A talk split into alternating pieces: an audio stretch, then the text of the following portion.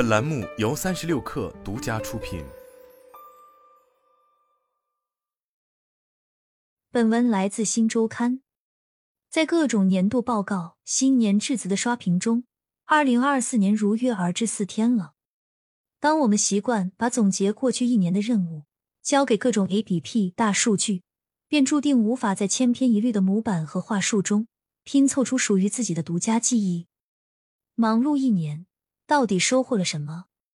银行余额也许能给你一个更具体的答案。二零二三年，攒钱成了年轻人的一大爱好。而在哄自己存钱这件事上，创意往往比行动更让人印象深刻。年初爆火的无痛攒钱，企图通过数额小、周期短、目标小的方式，在不知不觉中实现痛感极低的攒钱计划。存不下钱，那试着养个娃吧。于是，年轻人开始赛博养娃，将每一笔怀孕产生的费用慢慢攒起来。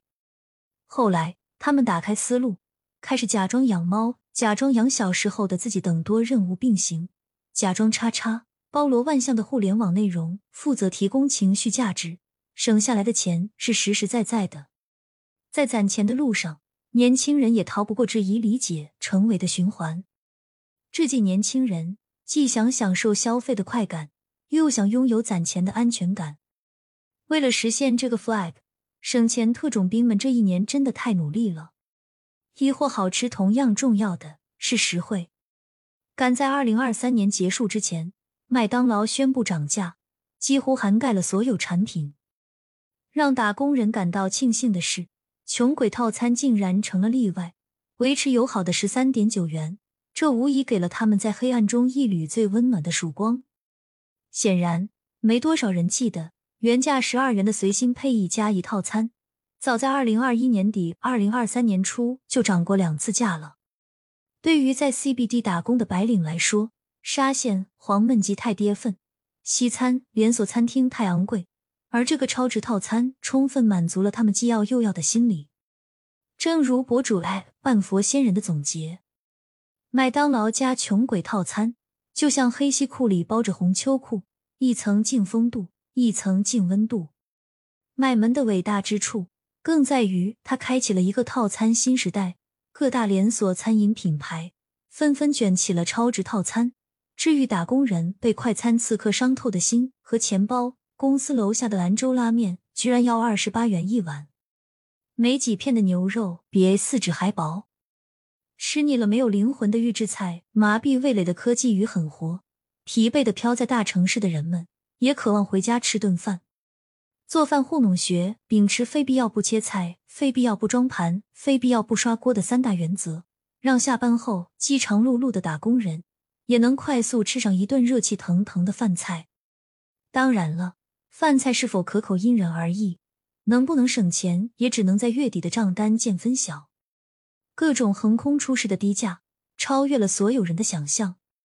九点九元一杯的瑞幸咖啡，八点八元任选的库迪咖啡。终于让打工人拥有了续命水自由，几十个菜随便选的平价自助盒饭，给人随时随地魂穿农村大席的错觉。一只售价十五元的鹅腿，让清北学生为之疯狂。北漂多年的鹅腿阿姨也尝到了顶流待遇，好吃不贵，不再是天方夜谭，反而成为了年轻人贯彻落实的薅羊毛原则。二蹭老实消费，少走四十年弯路。回望二零二三年，才猛然发现，这一年最流行的生活方式几乎被中老年人全方位拿捏了。年轻人只剩跟风的份。如今，在中文互联网上，能与刘畊宏平分秋色的健身教练，是各种八段锦跟练视频中的不具名老师傅们。练习八段锦，你不需要气喘吁吁的跳九十分钟的健身操，慌乱的跟随过分急促的音乐。只需要花十五分钟，气定神闲的跟随指令做各种慢动作，就能感受到身体散发的能量场。不知不觉中，爷爷奶奶被最爱的晨练也让年轻人上瘾了。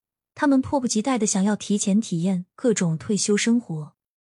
人均不到二十元的长者食堂成为社交平台上爆火的家附近的安心小饭桌，让漂泊的打工人也能吃上健康、营养、热气腾腾的家常菜。在不到两百元的老年旅行团里，年轻人久违的感受到来自陌生人的关切，慢慢的打开心扉。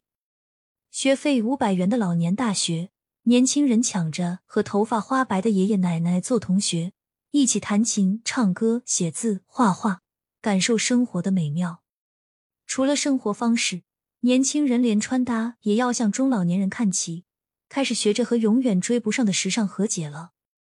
实用先行的老头风，用一件永不过时的白背心搭配各色宽松的衬衫外套，让年轻人解开了松弛到底的密码。主打舒适的奶奶风成为一种复古时尚，吸汗又透气的碎花睡衣让年轻人睡了个好觉。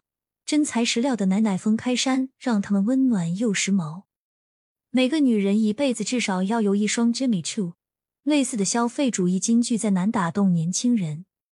比起支付奢侈品牌高昂的溢价，他们更愿意把金钱和心思花在如何让自己更舒服这件事上。于是。爆盖老人鞋成为一股风潮，平平无奇甚至有点丑的足力健鞋，经过刺绣布贴、丝带、蝴蝶结的加持，成为了年轻人脚下一双双兼具舒适与个性的独家潮鞋。显然，让年轻人着迷的不只是中老年的生活方式，更是他们的生活态度。气定神闲，返璞归真，不用再被永远完不成的 KPI 追着跑。只需要任性的将自己的喜好需求放在第一位，专注且认真的过自己想要的人生。不过，最重要的一点当然是这么过省钱啊！三平替崛起，性价比为王。二零二三年是年轻人的不买年，他们身体力行的刷新了财富自由的定义，想不买什么就不买什么，家里囤货还有的不买，超过自己消费能力的。不买非刚需，不是真正必要的东西。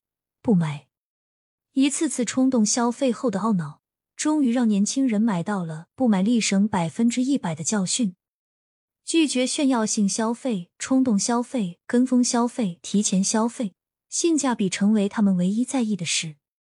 与此同时，如何寻找物美价廉的平替，成为互联网上的一门显学。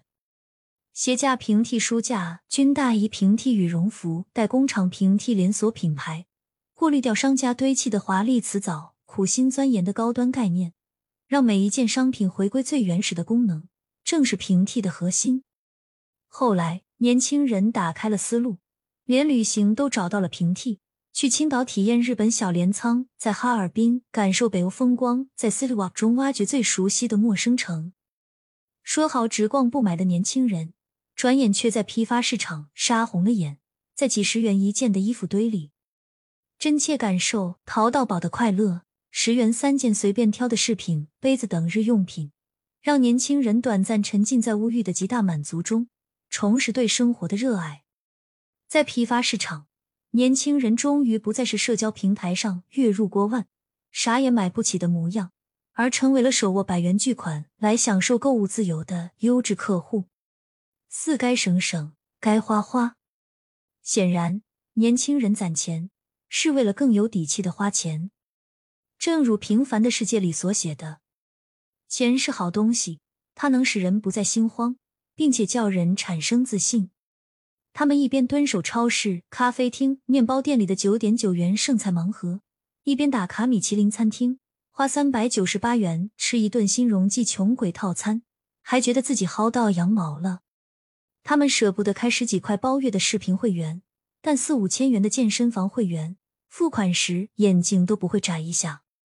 他们沉迷旋风式特种兵旅行，五天爬五月，将旅行的性价比拉满，也愿意只为了一场演出专程奔赴一座城市。